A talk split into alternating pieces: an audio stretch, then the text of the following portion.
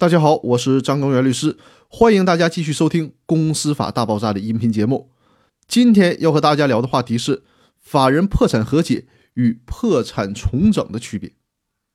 法人破产的时候有两种程序会使破产终止，一个是破产的和解，另外一个就是破产的重整。这两个程序在企业破产法里面都有体现。破产重整主要体现在企业破产法的第八章。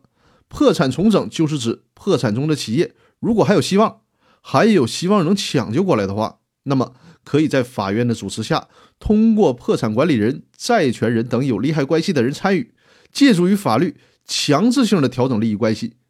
进行企业的重组和债务的清理，从而呢使企业避免破产，有机会能够获得新生。破产和解它主要体现在企业破产法的第九章。就是要破产的企业和债权人达成和解协议，通过这种方式去了结债务。相对来说，破产重整开始的条件比破产和解程序呢更为宽松。不仅在破产原因已经发生的时候可以申请重整，在债务企业有明显的丧失清偿能力可能性的时候，但是还没有发生破产，即将有发生破产原因的可能性的时候，债权人也是可以申请重整的。破产和解，它是指通过债权人与面临被宣告破产的债务人之间，针对减免债务、延迟偿还债务等方面达成和解协议的方式来实现的。可以采取的措施是比较单调的，主要是靠债权人的让步，相当于让债务人缓口气儿，给个喘息的机会，从而呢恢复这个企业的债务偿还能力。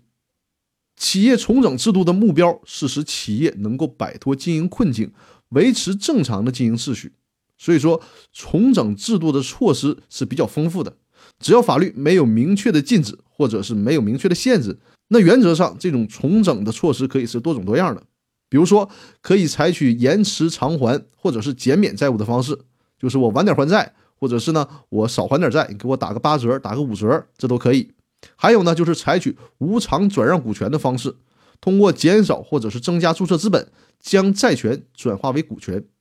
也可以向特定的对象来发行新股，就是定向增发，或者是发行公司债券、转让营业资产等方法。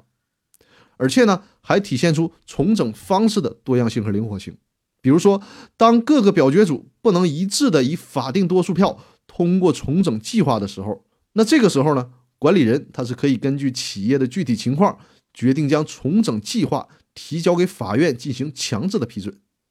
那我们今天的音频主要和大家来比较法人破产和解和重整它们之间的区别，否则大家很容易把这两个概念做混淆。其实呢，它们的含义是不一样的。如果一个企业真的陷入了困境，还并不想破产的话，那么可以优先考虑采取重整的方式。那好，我们今天的分享就到这里，我们明天继续。